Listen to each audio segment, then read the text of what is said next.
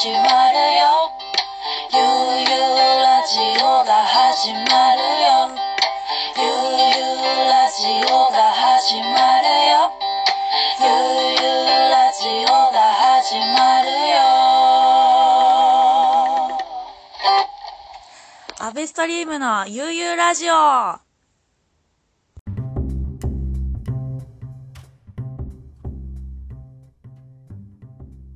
アベストリームのゆうゆうラジオのお時間でございます。さあ、第86回でございます。イェイということでですね、本日も素敵なゲストが来ております。本日のゲストはですね、えーピープルジャムからジクさんです。えっと、こんばんは、ジクピーポージャムです。ピーポージャム。はい。ピーポージャムですね。本当、はいあのジクさんありがとうございます。こちらこそありがとうございます。はい。えー、ピープルジャムは5人組のエレクトロバンドということで、横浜から東京をベースにアジア各国やスペインなどのフェスにも出ているということで、あワールドワイワイドなバンドをやられてる塾さんでございます。ありがとうございます。はい。えー、なんかこう、本当にいろんなところ行ってますね。ピープルジャムで。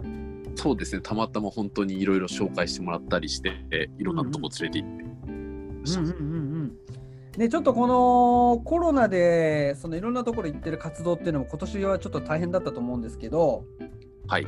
早速こう塾さんこう近況としてこうこのコロナ禍はこうどういうふうにお過ごしされてたんでしょうか？コロナ禍はもう本当にずっと家にこもって、はいはい。あのーまあ、ピーポージャムのアルバムと、あとブランクブランクストラクチャーも今、2つはいバンドあるんですけど、両方レコーディングをしたり、うんうんミッうんうんトしたり、っていうのをやりながら、ちょっと自分の中の機材も新しくして、はい。その間にこう今までやれてなかったいろいろ勉強をしてました。ああということはこう作品作りにかなり精を出されてたというそうですねか今年はでそこでこう2020年8月にこうねつい最近ですけどブラックブラックストラクチャーは、はいえーインセプションというはい EP が発売されたということですね。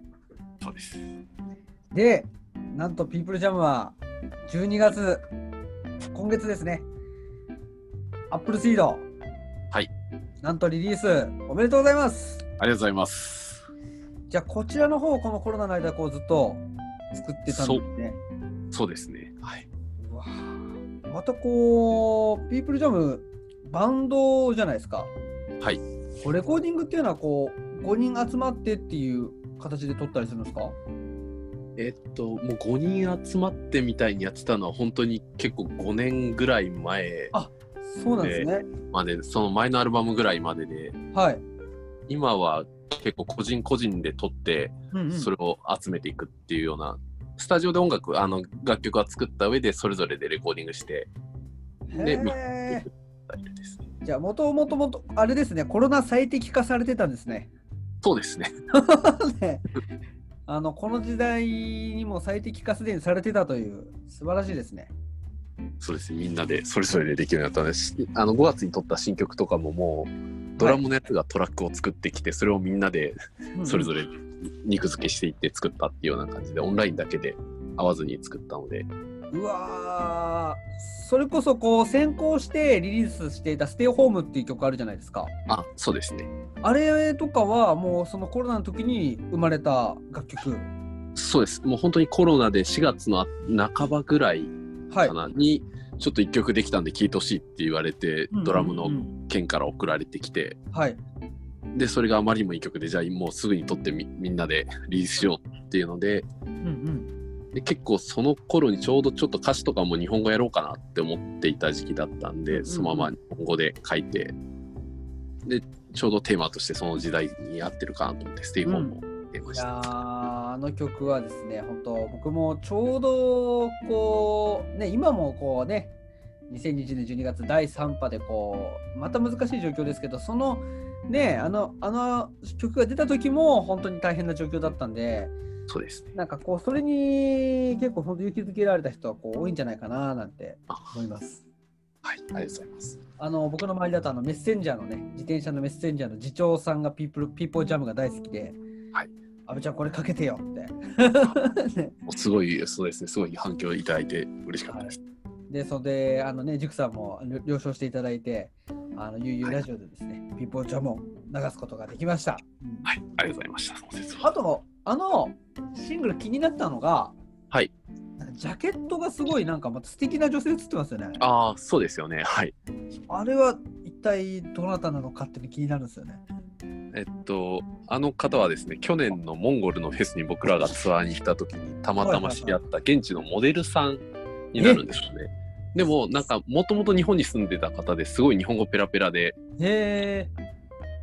そうです。で、その子と、まあ、友達になってて、Facebook に上がってた写真がすごいかっこよかったんで、うんこれ加工して使っていいかって聞いたら、もうぜひぜひっていう感じです。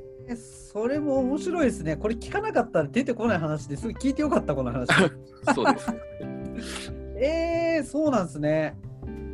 えっと、あの方は何人になるんですか？何どこの国の方になるんですか？モンゴルですね。そうなんですね。なんかこう、ヨーロッパとかの人なのかななんて思ったんですけど、なんかすごいいいですね、あれ。あの、不思議な雰囲気を持ってますよね。うん。いや、それは注目ですね。僕、モンゴルのはい。モデルさんとかって全くこう想像つかなかったんですけど、うん。モンゴルのこう、実際ライブしてみて、モンゴルのカルチャーとか、どういうカルチャーなんですか？モンゴルでもその自分らが出たフェスはあの結構まあ普通にめちゃめちゃ有名なヨラテンゴっていうアメリカのインディーロックバンドとかも出てたり、はいはいはいはいはいはいはい。ビッグビジネスね。そうですねあとはそのサンセットローラーコースターっていう台湾のすごいシティポップの有名なバンドはいが出てはいはいはいはいはい。て今年は本当はそのフェスも今年は中止になったんですけど、行われてたら今年はリバティーンズが出る予定だったっていうようなすごいですね。結構だから本当にモンゴルのフジロックとかサマソニみたいなだったんじゃないかなとーそこにピーポージャムが。出していただいて本当にうわー素晴らしいですね。はいえー、でもじゃあもうそれこそ、あのー世界で行われてる大きなフェスティバルの例えば、ね、バーニングマンじゃないですけどこういろんな国の人が集まるような。うんそうですねうんうんうんうんうんいやーなんかそういう時がなんか懐かしいですね、本当に。そうですね。自由にいろんなところに行けた時代が。いやー、絶対楽しそうですね。めちゃめちゃ楽しかったですね。ちょっと羊、羊が出すぎて、羊食にはもう飽きちゃったんですけど。え、もう一回フェスティバルの名前を教えてもらっていいですか？えっと、プレイタイムフェスティバル。プレイタイムフェスティバル。ミュージックフェスティバルかな？プレイタイムフェスティバル。えー、あこれはチェケラですね、皆さん。あの、概要欄に、あの、こちらのフェスティバルのリンクも貼っておきますので、ぜひ皆さん、チェックしてください。よろしくお願いします。えー、ピーポージャム、モンゴル以外もこうスペインもはい出たということで、スペインは結構直近で行かれてたんですか？スペインに行ったのは3年前、?3 年前。うわ2017年に。スペインもいろいろ広いですよね。バルセロナだったりとか。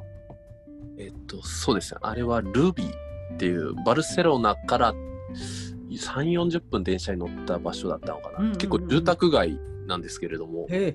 住宅街の中でいろんなステージがあって、街の祭りで、深夜2時でもピーポージャム演奏しても何も起こられないっていう不思議な、それ、なんかもう住みたいですね、そこに。いそう本当に最高でしたです、もう。や、これ映画ブロックパーティーの世界ですね。うんうん、本当にブロックパーティーですね、まさしく。うわーそこにこう、ね、あの、日本のアーティストとしてこう、入っていくわけじゃないですか。はい。なんか、現地の人たちのこう反応っていうのはこう、どうでどうでした？なんか、スペインにはあんまり近いタイプの音、そのまあ、その街的にはなのかもしれないんですけれども、うんうんうんまあ、そこに来た人たちは結構初めて見たよ、こういう音楽って言われることが多かったですね。ああ、なるほど、なるほど。いや、でもそれいいですね。こう、みんなが行ったことない土地に行って、こう、演奏するってすごい楽しそうですよね。うん、そうですね。あの、なんですかね、国内でやってるよりも、なんとなくイメージ的にやっぱりダイレクトにリアクションが返ってくる感じは多いんで、うんうんうんうん。それがまたやってて新鮮な。そうですよね。だってこうね、友達の友達だっていないわけじゃないですか。うん、そうですね。なんかこう、ね、日本だとちょっとね、どうしてもフィルターがかかかってしまうというか、うそういうダイレクトな反応をこう受けてライブするって、本当貴重ですよね、今思うと。そうですね。まあ、一刻も早くまたこう、ピーポージャムが世界に羽ばたく時が楽しみです。ありがとうございます。はい。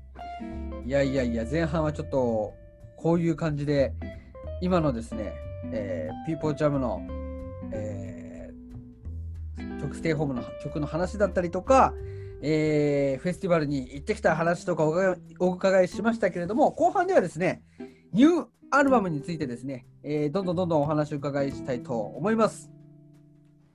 で、ここでですね、1曲、えー、ジュクさんの方からニューアルバムからかけさせていただけるということで、ご紹介お願いいたします。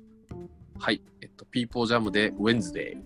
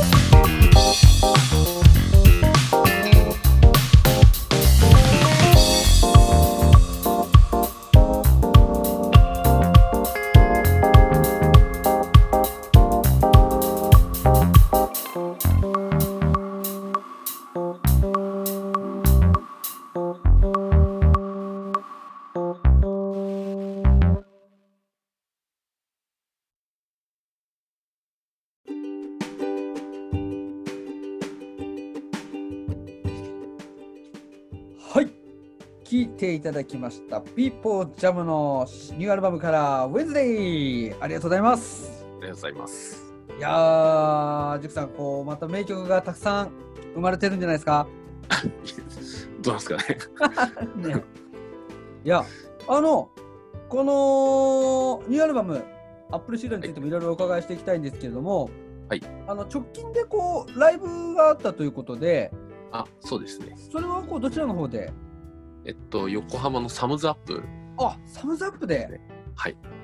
これ今回自主企画ですか？そうですね。あの、ちょっとサムズからも結構、いつやいつやる、いつやるって来てて、あーそうですよね。じゃあ、やりましょうってなって。いや、いいですね。こうなんか、サムズアップってこうウッディな雰囲気じゃないですか、結構。はい。なんかその中で、まあ、どこでやったら同じだと思うんですけど、こう、はいい、いですね、そのコントラストが。ピーポージャムのサウンドと、そうですね。ハンバーガー食べながら見れるっていう環境が。確かに。えーでも本当ね、コロナ禍でいろいろ大変だったと思うんですけど、はいそちらにはなんとあの、僕も大好きなあの、アーティストの菅拓也さんがステージにこう入ってきたっていう噂を聞きましたよ。そうですね。菅さんとこうピーポージャムっていうのはどどういう関係が？ともあの獣狩れ菅君がやってる獣狩れっていうバンドがはい仲良くて、竹宮君のバンドですね。竹宮君のそうですね、うんうんうんでよく一緒にイベント出てて、まあ、獣狩りが最近あんまり動けなくなってきてて。はいはいはいはい。僕はもう菅君ともううん。ただの飲み友達ぐらいの 仲なので、それでよく一緒にあのイベントとかあったら出てきてもらうっていうなるほどなるほど。そんな付き合いで。で、これで、はい菅さんってこう画家だったり、まあ、あとこう、獣狩れでもやってますけど、そのピーポージャムにこう加わるときっていうのはこうどういう立ち位置なんですかね？ピコじゃあもうあの乱入して踊ってもらうっていう でもやっぱそれがこうあるなしで結構演奏しててちょっと違うっていうとこあるわけですもんね、そこで。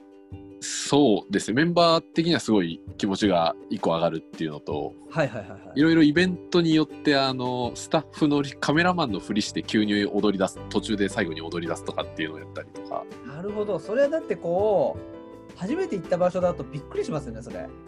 そうですねあのラさっきまで海外だってそうですけど、わかんないですけど、うんうんうんうん。そうですねあのライブ映像で YouTube に上がってるんですけど「ワンはいはいステップクローサーっていう曲のライブ映像で、クラブチッターでライブやった時があるんですけれども、その時はそのカメラマンの役をやってて急に最後踊り出すっていううわーあったら見てみてください。はい、あのーそちらの YouTube の、ね、リンクもですね、こちらの Spotify、えーいろんなの聞いて聞いていただいてると思うんですけど、概要欄の方に貼っておきますので、ぜひ、えー YouTube リンクチェックしてください。はい。えーそれは僕、後で見てみます。すげえ楽しみです、それは。ぜひはい。で、僕、ピーポージャムはこう、もう結成して15年なんですね、今年で。そうそうですねうん。長いですね。長いですね。もう2005年っていうと、こう僕今年38になったんですけど、はい、僕がこう活動し始めた年ですね。あそうですね。初めて。こうパーティーをやってみようと思ったりとか、おこう DJ をやり始めたりとか、それぐらいですね。僕も本格的にややり始めたのは。まあでもそれも以前にジクさんもいろいろやられてたと思うんですけど、親近感を覚えます。いやいやいやこちらこそ。このなんか2005年ぐらいのこう音楽シーンっていうのも結構面白かったですよね。うんそうですね。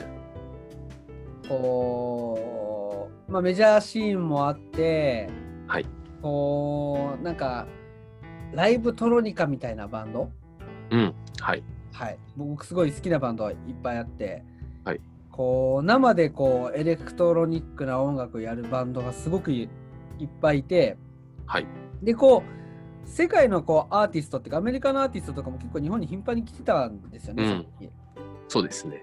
僕そういう例えばなんかセクターナインっていうバンドとかああトライブセクタそうですそうです。サウンドタイプセクターナインとかあとロータスっていうバンドだったりとか、はいはい結構その時来てて日本にーはいあのーなんかすごい刺激を受け続けたはいあのー2005年でしたねなるほど。個人的な話ですけど あとこう、ブンブンサテライツってバンド、僕、日本のバンドで昔すごい好きで、僕も大好きです。ブンブン。最高ですよね。最高ですよね。かっこいい。特に初期がすごい大好きでよく聞いてましたね。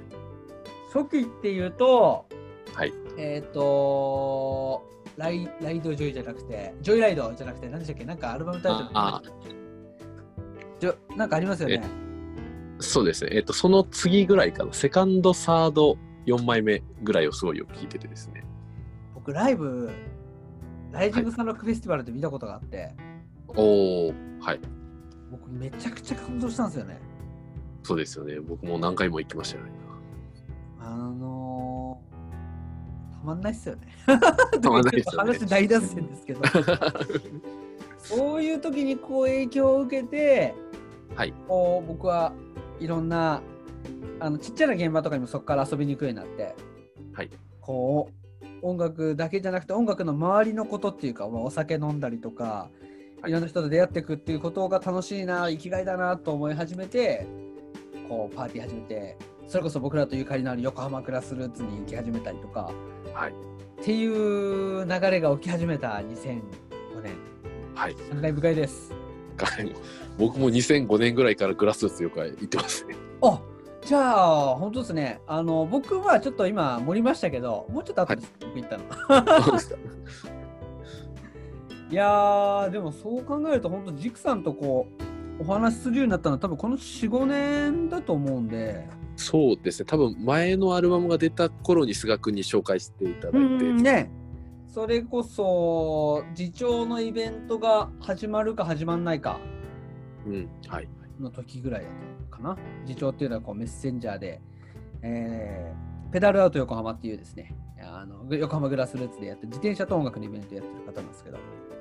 そのイベントでもピーポージャムすごい出てましたもんねそうですね。たくさん呼んでいただいて。うんうんうんうん。はいなるほど、なるほど。まあ、いろんなことをこう、経て、ツアーを行ったり、はい。以外のツアーに行ったりしてる中で、これが何枚目のアルバムになるんですかね？今回が3枚目ですね。?3 枚目。うん。この3枚目、フィジカルのリリースは今回あるんでしたっけ？フィジカルはですね、もうみんな CD を買ってないってメンバーが話になって、はいはいはい。今回はやめてですね、えっと、うんうん。はい、えっと、サブスクリプションとかでは聴けるんですけれども、はい。あと、えっと、自分らのベースのとライブ会場限定で、うん。ダウンロードカードで、えっと、ハイレゾお。MP3 とまとめたやつに、えっと、しサイン入りの CDR を入れたのを限定で販売することにしました。お。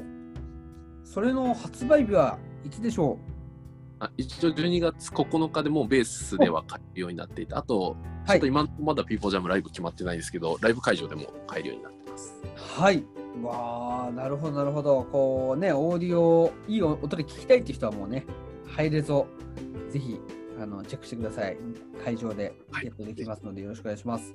で、こちらのアルバムの方に、こうどんどん触れていきたいんですけれども、えーこちらのアルバムが前作から、もう何年経ちますかで、さっきから5年ぶりですね。5年ぶり。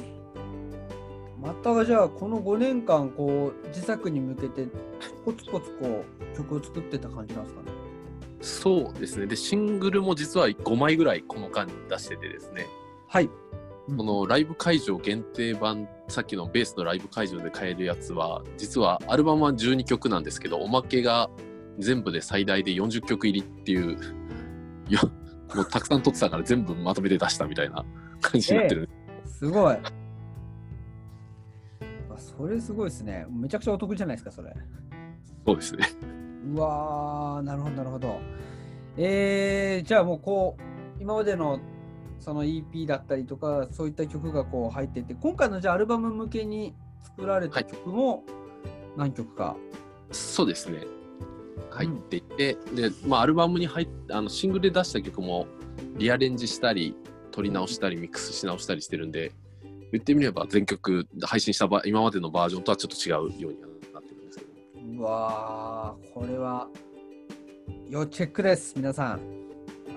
はい。で、また今回のアルバムのタイトルが、アップルシードっていうことで、このなんかタイトルにこう付けられた、こうなんか意味というか、メッセージっていうのがなんかあればちょっと知りたいんですけれども。えっと、アップルシードって、えっとはい結構まあ匿名的な意味合いで使われることが多くてですね、はいはいはい。でまあ、ちょっと匿名的なものっていうのとそのアメリカの開拓時代にリンゴの種をまいていった人っていうはい。ので、まあ、なんだろう大してこう大きなものにならなくてもこう地道にまいていくって言ってみればグラスルーツみたいな意味合いにもなってくるとは思うんですけども、っていうところとで自分の中ですごい気に入ってなんか頭から離れない期間が何年か前にずっとあってでもうそのままタイトルにしちゃおうっていうふうになりました。いやー、こっから、なんかね、きっとそれが咲く時が来ると思いますけどね。はい、大きくさらに。はい、咲きたいあのーでもこう聞いてる人がこうなんか踊れるというか、はいこう踊れる音楽だと思うしこうあとこうボーカルも入ってるじゃないですか。はいまたこれがあのーなんて言ってんのかなってあのそうやって聞くのもいいですよね。はい、そうですね。うんまたこうね、あの編成がこうすごく珍しいじゃないですか、バンドの。うん、はい、またメンバーの方がこうだ男女混合だったりしてそうです。こうなかなかこう珍しい形だと思うんでこうね女性ボーカル、はいまあ、コーラスになるんですかね女性ボーカルの曲もありますよね。そうですね。うんまたこうそこもすごくなんか僕的にはこう注目していただきたいなーなんて思います。ぜひはい。いやいやいやいや。ジクさんも当然ほとんどの曲で歌われてるんですよね？そうですね。ボコーダーでうんうんうんうん歌ってたんでしょ。やーなんかまたそれがいいんですよね。いやーこうまた周りの仲間もたくさん今回のサウンドはもう5人だけでですよね？あ、えっ、と、ただ12曲目だけ、はい。ジリっていうポストクラシカルのバンドのうんアキエッテ子にバイオリンを弾いてもらってて、えー、ゲストの方もいらっしゃるんですね。はいはいはい、はい。ゲストあー楽しみですね。また、あのージャケットとかは今回は、今回のジャケットは、はいこれも、ねえっとこ今度は台湾人の女の子がジャケットなんですけれども、はいはいはいはいはいはい。この子は本当たまたまフジロックで踊ってたらしなんか話しかけてきて知り合った子ではい。結果僕らよく台湾にツアー行ってるんですけど台湾のあの知り合いのみんなの友達だったっていう偶然の子。でこの子はすごい世界中旅してる子なんでそのはい。子のまたそれで Facebook でいい感じの写真があったんで相談してみてそしたらぜひっていうことで提供していただいて。えー、いや、それすごいですね、そのなんか、一個一個の展開が。なんか不思議なところでつながってますねジュクさんと出会った女性たちがジャケットになっていくっていう、確かにこれはですね、すごい現象ですよ。でもなんかすごいですね、今ちょっとジャケットちょうど見てるんですけど、はい。とんでもないとこでダンスしてますね。多分バーニングマンとかじゃないのかなとは思ってるんですけどねあー、これ、はい合成とかそこまでいじってないんですか、えっとそうですね。基本的にはもうトリミングしてロゴ入れたっていうようなところなんでもうそのままの。これなんかもうこのために作られたかのような。でもそうなんか自分の中のアルバムのイメージとすごい近かったり。はい。で結構なんかソーシャルっぽい距離感がみんなあるからそれもうん確かに。そうそうそうそこもすごい気になって。うんうんあとはその祭りの終わりの感じもちょっと出てていいなっていう。う、ん。うんなんか祭りの終わりの感じもするしなんかすごいこう神秘的な雰囲気がうん、そうですしますね。こう朝焼けなのかなっていううんうん。感じ。こう夕日っていうよりは。はい。うん、いやなんかこんな風に僕もフェスティバルで遊びたいっていう気持ちになりました。そうですね。はい。やっぱね、今はこう世の中こうね、ちょっとこう今ね、コロナ禍ということで、ちょっとね、こう窮屈な気持ちがどうしてもうんあるんで、なんかね、このジャケットであの開放的な音楽を聴くっていうのは、なんかすごく心身の健康にいいような気がしますね。そうですね。はい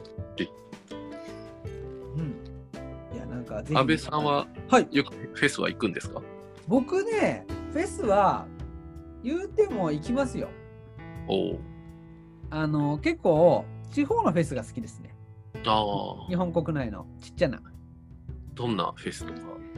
僕はですね、まあ僕という言えば、アベストリームといえば、奄美大島はい。が大好きなんですけど、奄美大島の結納島キャンプっていうフェスティバルがありまして、え日本一早いキャンプフェスティバルなんですね、そのフェー、スは。おーはいこれ。はもう3月からキャンプができるんで。えー、はい、でそれに、まあ、あの一昨年出させていただいて、はい。あ去年出させてもらって、今年も出る予定だったんですけど、はい今年は直前でちょっと中止になっちゃって、はい。そのフェスがね、本当にいいんですよね。サイズもいいし、気候もちょっと寒いんですけど、はい。あの気持ちいいんですよね。あの海のすぐ近くでやってて、規模感もちょうどいいし、最高ですね、フェスは。最高です。来年もあるんですかね？来年はね、開催決定してるんですよ、実は。お来年のごい。3月、2月の28、9。おそらくアベストリームも出るんじゃないかなという。去年はね、実現したら本当に最高のブッキングだったんですよ。うん。ライブがね、なんと中村佳穂ちゃんだったんですよ。おお、めちゃめちゃいいじゃないですか。中村佳穂ちゃん、DJ アベストリーム。まあ、その、そのすごい他、えーと素晴らしいアーティストたくさんだったんですけど、はい。うんいやえ最高の、なんか、出演者の数もそんな多くないんですけど、すごくいいはいはい手作り感あるーうんフェスティバルです。いや、もう中村佳穂さん大好きですね。最高ですよね。最高です。その結局でも、かほちゃんにはお会いすることができて、おお、はい。すごい素敵な人でしたもん。うんうん。ね。いや、でもピープルジャムとこう、かほちゃんの音楽性もなんかこう、通じるところがなんかある感じしますけどね。いつかこう出会うんじゃないかっていう。いつか出会いたい。そうですね。本当にすごい、もうただただファンなんですよね、中村佳穂さん。ライブ見てすごいかっこよくて。かっこいいですよね。僕なんか YouTube とかで見てますもん。ため元気もらいたいとき。ああ、そうですね。うん。いや、急に中村かほトークに。でもフェスも本当好きだし、あの箱でやるパーティー？はい。やっぱ3密？タミス。3密だ、3密最高みたいな。うん。究極、なんか一番好きなところ、あの、コロナ、ね、やっぱ下げなきゃいけないですけど、一番僕の好きなものは3密にありますね。なるほど。うんそうですね。さ人生3密でしょみたいな。ね、BB ストリートといえば、みたいな。もう本当ですよ。ああのね、今 BB はね、なんとあの、窓のあるライブハウスということでね、はいあのあ、2密ぐらいですけどね、BB は。確かに。なんかすごい工夫してますよね、BB ストリート。うん BB ストリートの配信ライブってややりましたっけ、ジクさん？えっと、そうですね。2回ぐらい出てます。あの、エイジ君と、ブランク、ブランク、あのブランクオリティすごくないですか？ク。ね、そうですよね。僕、あれ出れて本当に良かったなと思って。ん自分のアーカイブとしても残る残るし、はいなんか、こう、コロナでこう皆さんエンジ、サウンドエンジニアの人とかがこう、え見事にカメラマンだったり、配信のあのプロフェッショナルとして転向して、BB ストリートの人たちのこのススキルの高さみたいなのをすごい感じましたね。うん。ぜひね、今こう、第3波でね、こう、今まではこう、第2波、第1波の時、第1波の時とかってこう、1個、みんな大変だから応援しようっていう雰囲気あったんですけど、はい。まあなんかちょっと一番むず、なんかメンタルの維持的に難しいなと思うんですよね。うん。こう、一回もう経験して、はい。うん。だから、だけどね、やっぱこう、大変なライブハウスでとかね、飲食店の人たちに、えーね、こう、優しい言葉をかけてあげたり、うん。あの無理のない範囲でやっぱり楽しむっていうのはね、えー大事なんじゃないかななんて思う今日この頃です。そうですね。本当ね、あの頑張っていきましょうっていう感じです。そうですね。頑張っていきましょはい。えー、でもこのまだちょっと続けていいですか？すみません。はい、ぜひぜひ。はい。はい、あのー、アップルシードの中で、はい。あのー、この曲は一番新しいっていう曲って何かあるんですか？新しい曲っていうか、一番新しい曲。一番でも新しい曲として一番新しいのはステイホーム、ね、あ、ステイホーム。はいはいはいはいはいはいはい。なるほどなるほど。すごいですもんね、これディスク2まで。はい。あって。いやー、なんか、いろんなバージョンも、アップルシードバージョンのもあるんですよね。このナイトムーブとかも。そうですね。これはね、ぜひこう、チェックしていただきたいですね。ぜひ聴いていただきたいです。通常版に、はいこのベースで買えるね、セット、ぜひ皆さんゲットしてください。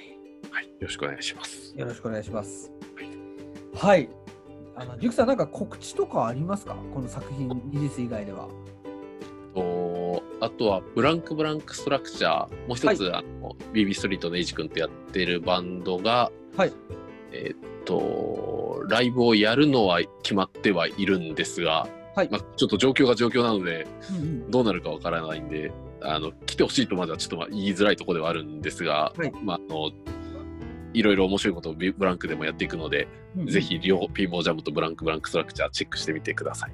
はい。ぜひ皆さんチェックしてください。えー、インスタグラムのアカウント、えー、フォローよろしくお願いします。お願いします。ああとですね、その、はいピさっき聞いていただいたウェンズデーのプロモーションビデオがありまして、おはい。これがあのスペシャワーミュージックの YouTube で見れるようになってるんですけれども。あのー結構自分らの中で一番今まででいいビデオができたと自信作なんで、ぜひ YouTube でこのビデオを見ていただきたいです。あ、これは、はいすごく重要なので、あのーぜひ皆さんよろしくお願いします。こちらもね、リンクの方貼っておきますので、えーよろしくお願いいたします。もう、見どころがたくさんですね。もう僕も見て見たいなっていう思うのが、もうひとまず、こう、ウェズデーのもちろんミュージックビデオプラス、えー YouTube で載ってるチッタのライブね、そうですね、菅さんの。はいそれもね、チェックして、こう、ピープルジャムのね、ピーポージャムの世界、えー皆さんチェックしてください。ぜひよろしくお願いします。はい、よろしくお願いします。はい。えー、それではですね、今日もこのゆるい感じで はい、お伝えしましたけれども、はい、えー、アベストリームのゆうゆうラジオ、本日もありがとうございました。ありがとうございました。えー、本日のゲストはですね、えー、ジクさんでした。ジクさん、最後に一曲、はいえーご紹介よろしくお願いします。